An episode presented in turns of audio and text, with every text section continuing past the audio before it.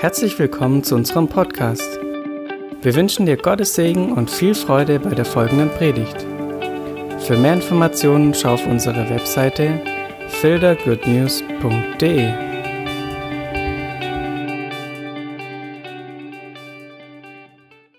Wir gehören auch zusammen. Und das ist was Starkes, dass ich heute hier sein darf. Ich möchte nochmal ganz kurz beten, dass Gott einfach genau das tun darf, was er will.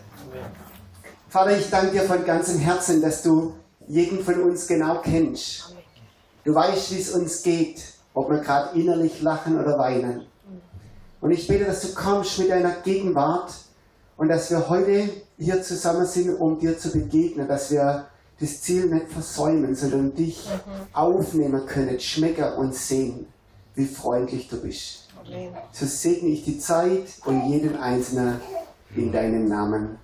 Amen. Ich war vor, ich glaube, ich letzte oder vorletzte Woche bei Martin Seiler eingeladen und da haben wir, äh, sind wir da zusammengesessen am Tisch und der Martin hat einen Ranger-Kalender. Wie kann es anders sein? Und das ist der Ranger-Kalender von diesem Monat. Ich habe nicht gedacht, dass ich den euch zeige, sonst hätte ich ihn besser fotografiert. Wir waren in der Besprechung, ich habe ihn heimlich fotografiert. Deshalb ist es nicht so ganz gut, aber dieses Wort, was da drauf steht, ist kein Bibelwort, sondern von irgendjemand unbekannt.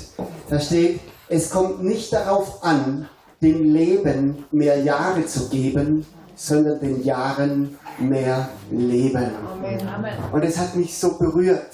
Wie wahr? Wie wahr ist das? Und das, habe ich, das hat mich beschäftigt.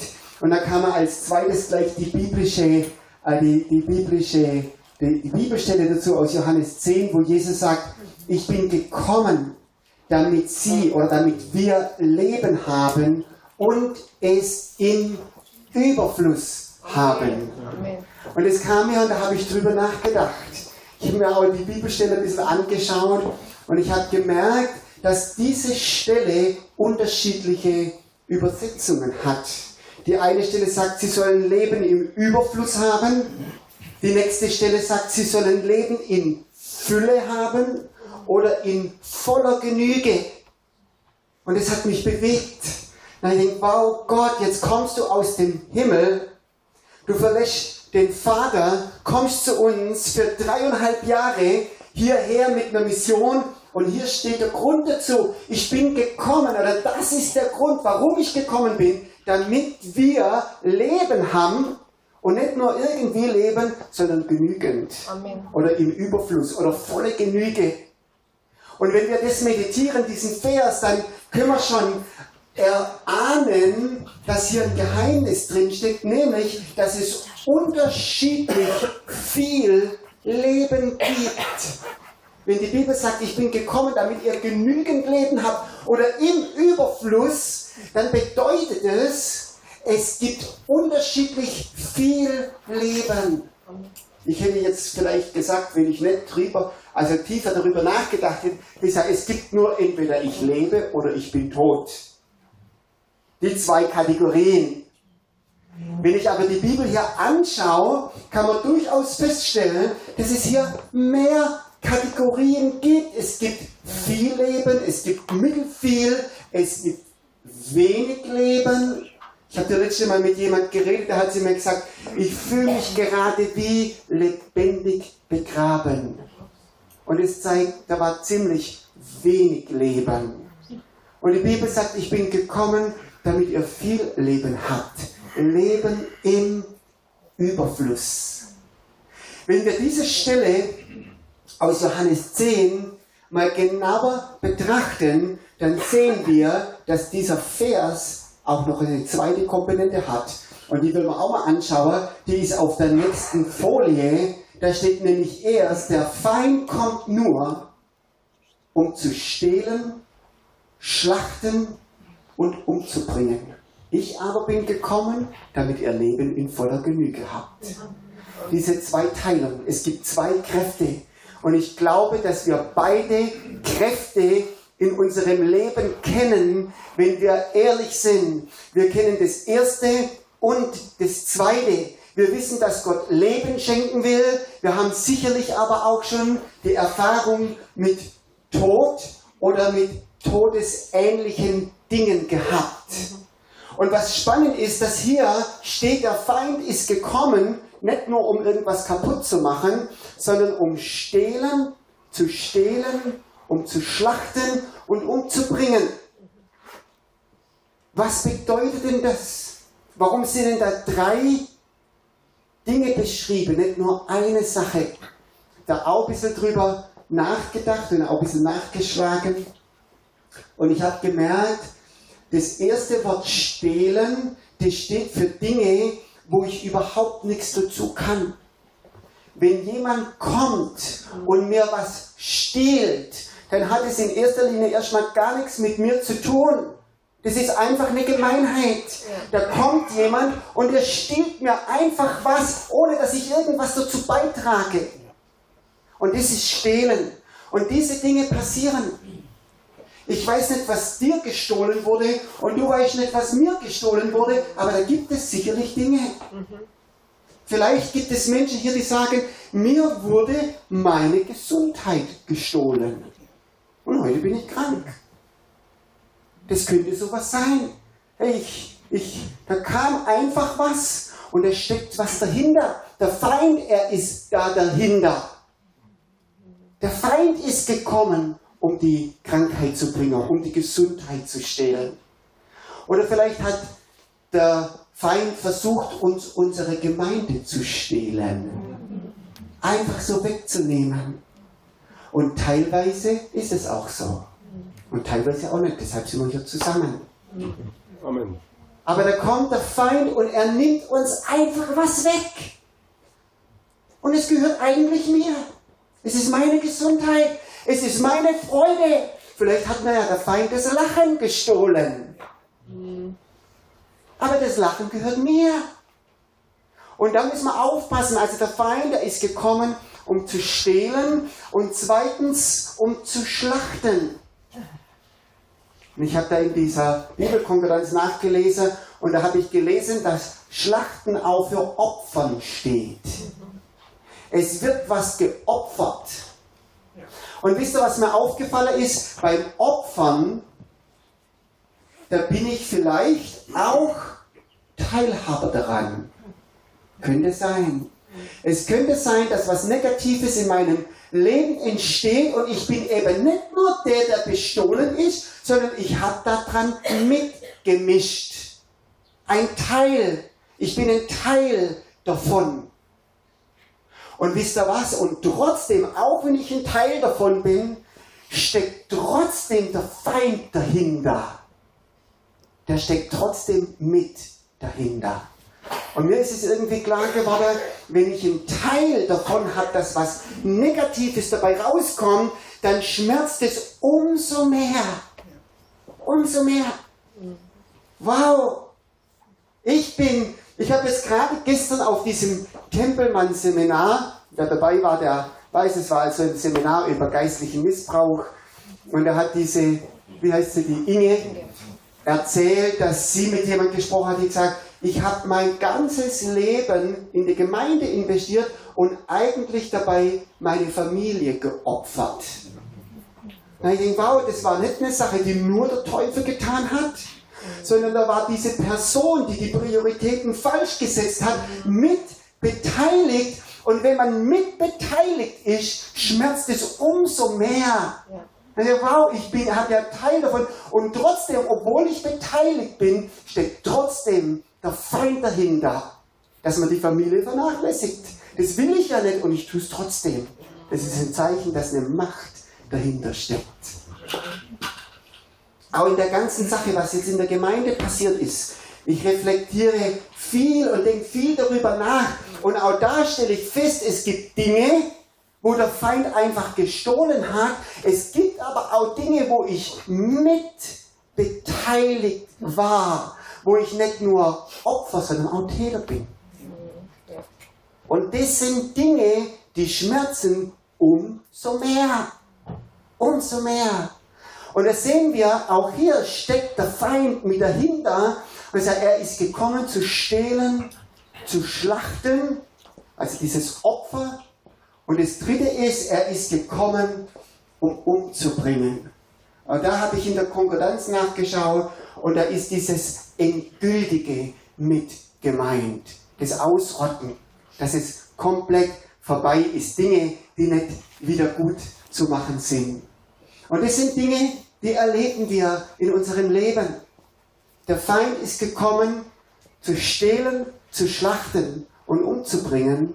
Und jetzt schwenkt Jesus um, den Scheinwerferlicht, auf was anderes und sagt er, ich aber bin gekommen, jetzt können wir die nächste Folie einblenden, ich bin gekommen, damit ihr Leben habt und das im Überfluss oder in voller Genüge. Das tut schon gut, wenn man da wieder umschwenken kann, stimmt's? Ja, wow, es geht um Gott, er hat das letzte Wort, er ist deshalb gekommen. Dieses Bild habe ich übrigens vom Heiko Meier zugeschickt bekommen. Der war jetzt gerade auf der Ski-Action und hat mir äh, mitgeteilt, wie schön der Sonnenuntergang gerade ist. Ich sag, du Angeber.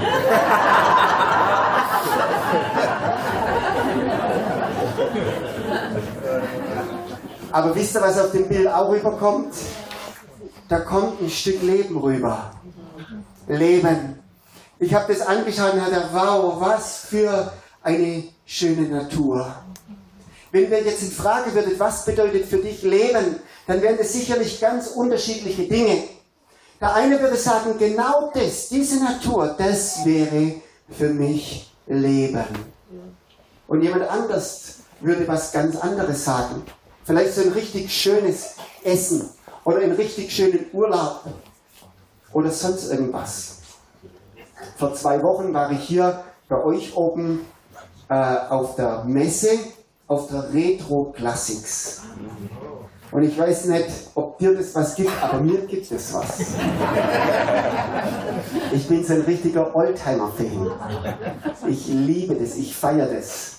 Und besonders gut gefallen mir die alte VW-Busse T1 Samba mit den vielen Fenstern oben drin. Da kann ich mich verlieren. Da gucke ich jedes Detail an. Und wisst ihr, meine Frau sagt da, weißt du was, Thomas? Da kann ich alleine hingehen. Interessiert mich überhaupt nicht. Und jeder hat was anderes, wo er spürt, das bedeutet für ihn ein Glücksgefühl oder ein Leben. Aber wichtig ist, dass wir mal genau reinschauen, was die Bibel mit Leben meint. Und ich denke, das wissen wir alle, dass die Bibel da unterscheidet zwischen Bios dem natürlichen Leben und Zoe, dem göttlichen Leben. Ein Leben, das aus Gott kommt. Und deshalb habe ich hier auch reingeschrieben, dass eigentlich hier Zoe gemeint ist. Zoe, das Zoe-Leben. Und Gott will uns das Zoe-Leben schenken. Es könnte nämlich passieren, dass ich da oben am Berg stehe und im Sonnenuntergang bin und trotzdem kein Glücksgefühl habe, weil die Traurigkeit überwiegt. Und da gibt es unterschiedliche Dinge. Und ich habe mir überlegt, den Vers kann man vielleicht, da kann man ganz kleines bisschen früh. Der, ich habe mir überlegt, wie hängt das zusammen? Wir müssen wissen, dass Gott will, dass wir das göttliche Leben erleben. Gott will das. Er will, dass wir das göttliche Leben erleben. Aber er will auch, dass das Bios-Leben, das normale Leben, ein schönes Leben ist. Weil manchmal tut man das so ein bisschen gegenseitig ausspielen, dass man sagt, hey, ich darf nicht einen schönen Urlaub erleben oder ich darf mir nicht einen schönen T1 Samba-Bus anschauen, weil ich soll mich doch ganz auf Gott konzentrieren. Und ich glaube, dass wir das verstehen dürfen oder auch verstehen müssen, dass Gott will, dass er das göttliche Leben in das natürliche Leben reinbringen will. Gott will das Göttliche in unser natürliches Leben reinbringen. Und das will er auch heute tun. Ich glaube auch, dass diese Predigt heute Morgen nicht nur eine Predigt ist, sondern dass da was passieren soll, dass wir sagen, Gott, ich möchte, dass du mit deinem Leben in mein Leben hineinkommst. Und jetzt können wir uns den den Vers anschaue aus der Schöpfungsgeschichte aus 1. Mose 2, Vers 6. Und da steht, und Gott der Herr machte den Menschen aus einem Erdkloß und blies ihm den lebendigen Odem in die Nase. Und ich glaube, dass das auch im Prinzip ist, dass wir sind gemacht von Gott und Gott möchte den lebendigen Odem oder das Soe-Leben in unser Leben hineinpusten, den Odem hineinblasen.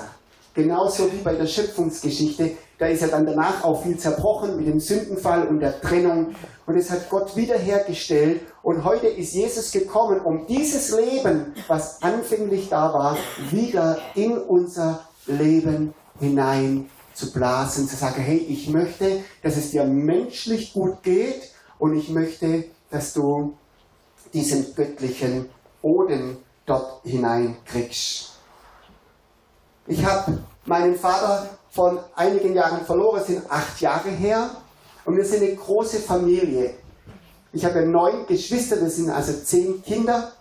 Und auf der Beerdigung von meinem Vater, da war sehr viel Leben da.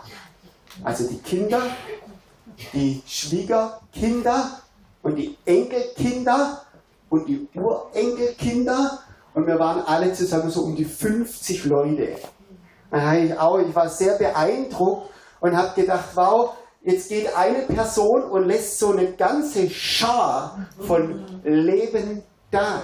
Das war was Beeindruckendes. Und dennoch hat mich das so bewegt, weil ich gedacht habe, all diese Dinge bedeuten nicht gleichzeitig, dass ich göttliches Leben in mir habe. Und leider habe ich das bei meinem Vater auch öfters erlebt, dass er viele Momente auch von Traurigkeit hatte, von Tod und Depression. Und deswegen geht es darum zu sagen, ich will das Natürliche, dieses schöne Erleben, diese viele Kinder, diese viele Enkelkinder, das ist was Tolles. Aber das reicht nicht aus. Da muss dieses Göttliche mit dazu hineinkommen, dass ich sage, in das, was schön ist, das Schöne wird erst schön, wenn Gott mit dazu hineinkommt. Wenn dieses göttliche Leben mit diesem Bios-Leben zusammenkommt und diese zwei Komponenten zusammenkommen und das will Gott tun. Er will unser Leben bereichern und sagen, hey, du sollst nicht nur so überleben, sondern ich will dich segnen, segnen mit Leben im Überfluss. Wir können mal die nächste Folie reinmachen. In Johannes 17, Vers 3, da steht, das aber ist Leben oder auch ewiges Leben. Aber dieses göttliche Leben ist halt auch ein ewiges Leben, das gibt es heute und in alle Ewigkeit. Da steht, das aber ist Leben, Gott zu erkennen. Wie kann ich dieses göttliche Leben erreichen? Wie wird es für mein Leben reich? Indem ich Gott erkenne. Das bedeutet Leben. Wenn ich in irgendwas Gott erkenne, dann bedeutet es Leben. Ich habe vorher schon mal gesagt, ich kann da oben stehen, wo der Heiko Meier stand in der Abendsonne und alles ist wunderbar und trotzdem habe ich kein Leben in mir. Es kann auch genau andersrum sein, dass ich sage, ich bin vielleicht gerade in einer ganz wirren Situation, aber irgendwie habe ich Gott darin erkannt und es ist voll mit Leben. Wenn das göttliche Leben reinkommt, ich sage nicht, dass dann das Biosleben keine Rolle spielt. Ich glaube, das dürfen wir nicht gegenseitig ausspielen. Aber es verliert an Bedeutung. Ob ich jetzt gerade viel oder wenig habe, ob ich viel, viel Schönes erlebe oder nicht so viel Schönes, es verliert an Bedeutung, wenn Gott mit reinkommt. Und wie kommt er rein? Indem ich ihn erkenne. Soll ich euch mal was sagen? Gott zu erkennen ist nicht immer ganz einfach. Da habe ich vielleicht auch schon dazulernen müssen. Dass ich gedacht habe, Früher habe ich vielleicht manchmal gedacht, ah, Gott ist immer da und immer gut und immer greifbar. Und mittlerweile habe ich gemerkt, es ist eine Gnade, wenn ich Gott erkennen kann. Es ist eine Gnade und es braucht auch manchmal ein bisschen Zeit. Man muss auch manchmal ein bisschen dafür kämpfen. Und es gibt auch Durststrecken, wo man sagt, und wandere ich mal durchs finstere Tal. Das gehört auch dazu. Und da muss man manchmal kämpfen und sagen, ich will Gott erkennen. In den letzten Wochen und Monate habe ich das oft erlebt. Sag, wow, Gott, wo bist du? Was machst du? Was hast du vor? Und es geht darum, Gott zu erkennen. Sag, wow, ich will Gott erkennen im Guten und dann wird das Gute richtig gut und im Schlechten und dann wird das Schlechte auch gut. Nicht, nicht zu 100 Prozent, aber da kommt was Positives mit dazu rein. Ich habe zum Beispiel gedacht, wo jetzt die Gemeinde so zerbrochen ist, oder ich weiß nicht, ob man das so sagen kann, aber es sind ja doch große Teile zerbrochen, da war es nicht immer nur schön. Aber es gab mal so einen Abend, da habe ich Gott darin erkannt, so dumm sich das jetzt auch anhört, aber plötzlich habe ich gemerkt, Gott in all dem, und da ist sicherlich viel, was Gott überhaupt nicht gefällt, überhaupt nicht. Aber es gibt auch Dinge drin, wo jetzt durch die Situation Gottes Wille durchgekommen ist. Ja. Und als ich das erkannt habe, das war Gott, da gibt es ja gute Anteile drin. Ich erkenne Gott in diesem Chaos. Plötzlich merke ich, wie geistlich göttliches Zoe-Leben mich beflügelt. Wow, so schlimm ist es dann auch nicht. Es ist schlimm, ich will das jetzt bestimmt nicht relativieren. Aber da gibt es gute Dinge. Und Gott zu erkennen im Leid gibt mir göttliches Leben. Amen. Ich habe zum Beispiel gemerkt, dass jetzt auch dieses Beispiel mit, dem, mit den ersten Christen in Jerusalem, wo die Verfolgung kam und sie versprengt wurden in der ganzen Umgegend, das war ja was Negatives und was Positives. Und ähnlich ist es jetzt auch hier. Wow, jetzt, jetzt, sind, jetzt sind zehn Gottesdienste entstanden. Zehn Gottesdienste, überall. Überall Flammen, die, die, die sich ausbreiten dürfen. Wo, wo, wo einfach wieder kleinere Gruppe, wo Menschlichkeit drin ist und Beziehung und Echtheit. Und wow, da ist ja auch was Gutes drin. Neben allem Schmerz, versteht ihr, was ich meine? Ich will das nicht, ich will das nicht kleinreden, aber da ist, komm Herr Geben, Gott, will dann richtig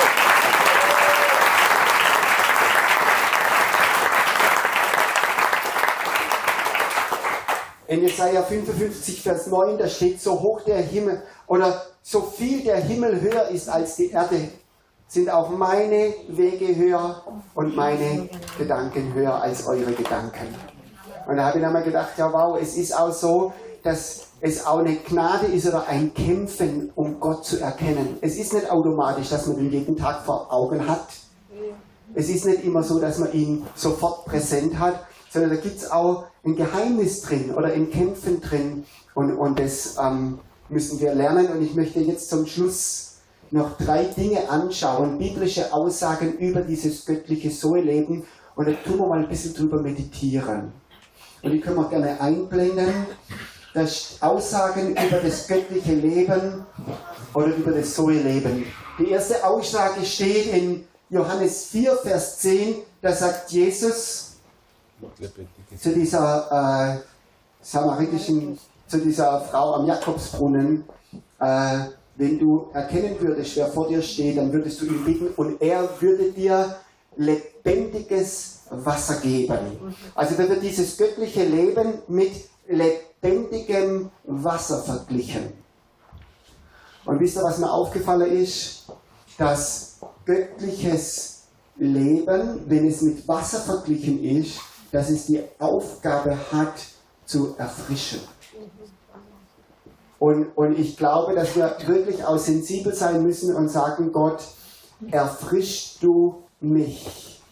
Gibt es da Momente, das Wort Gottes, Gottesdienste, Zeit mit Gott, die mich erfrischen? Und, und, und das ist vielleicht auch ein Kampf, aber mir ist es aufgefallen, es wird mit Wasser verglichen.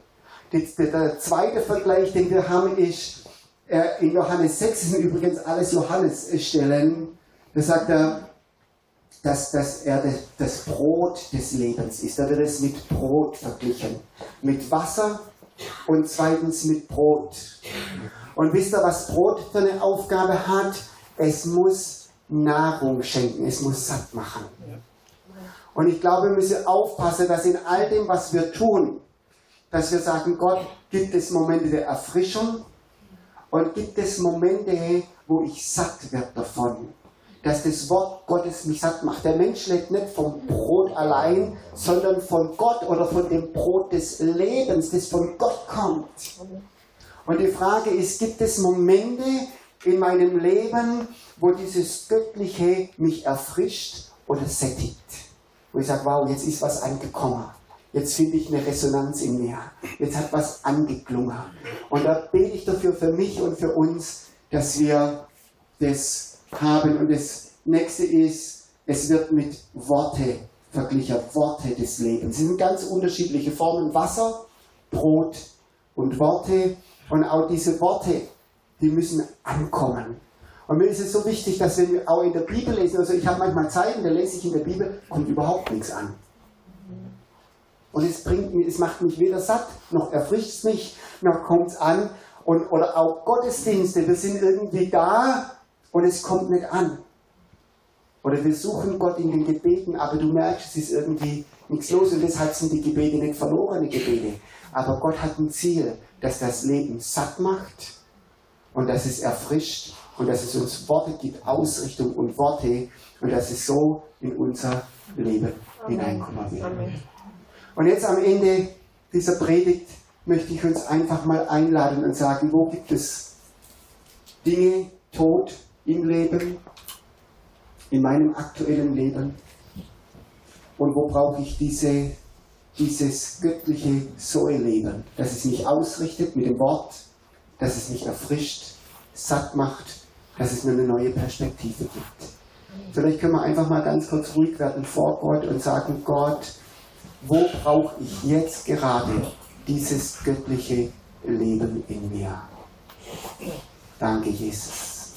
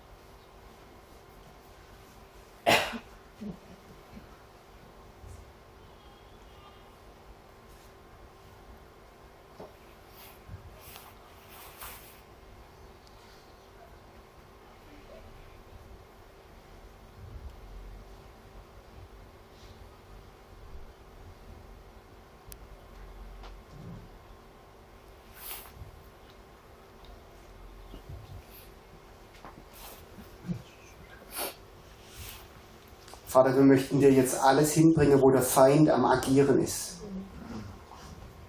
Dort, wo Dinge gestohlen wurden in der letzten Zeit.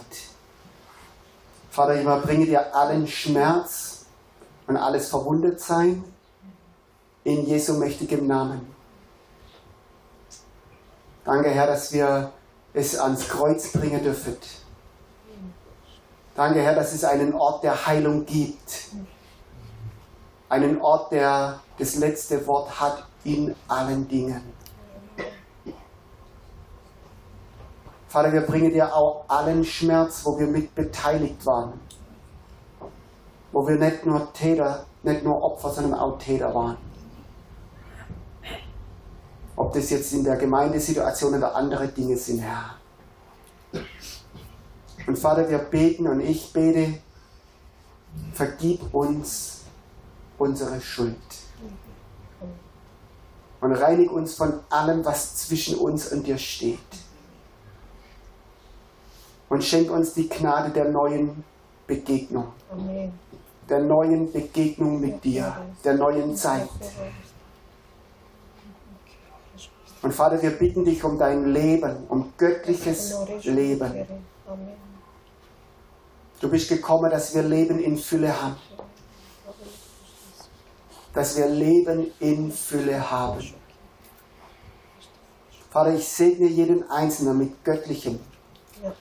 In jede Situation spreche ich Göttliches hinein. In jede Familie, in jedes einzelne Herz. soll Göttliches hineinkommen. Göttliches. Danke, Vater, dass dein Leben Dinge umdreht, uns neue Perspektive schenkt. Vater, ich bete, dass überall dort, wo wir sind, auch in unseren Arbeitsstellen, unseren Nachbarschaften, dass dein göttliches Leben hineinfließt. Vater, auch dort, wo Hoffnung verloren gegangen ist, wo Dinge ganz kaputt gegangen sind, Beziehungen zerbrochen sind. Vater, wir vertrauen dir, dass du uns deine Wege zeigst. Und wenn es auch ein bisschen dauert, wenn wir kämpfen müssen darum, aber Vater, wir vertrauen dir, dass dein Leben das, das Sieg, den Sieg behält. Und so segne ich jeden Einzelnen in deinem Namen. Amen. Amen. Amen. Praise God.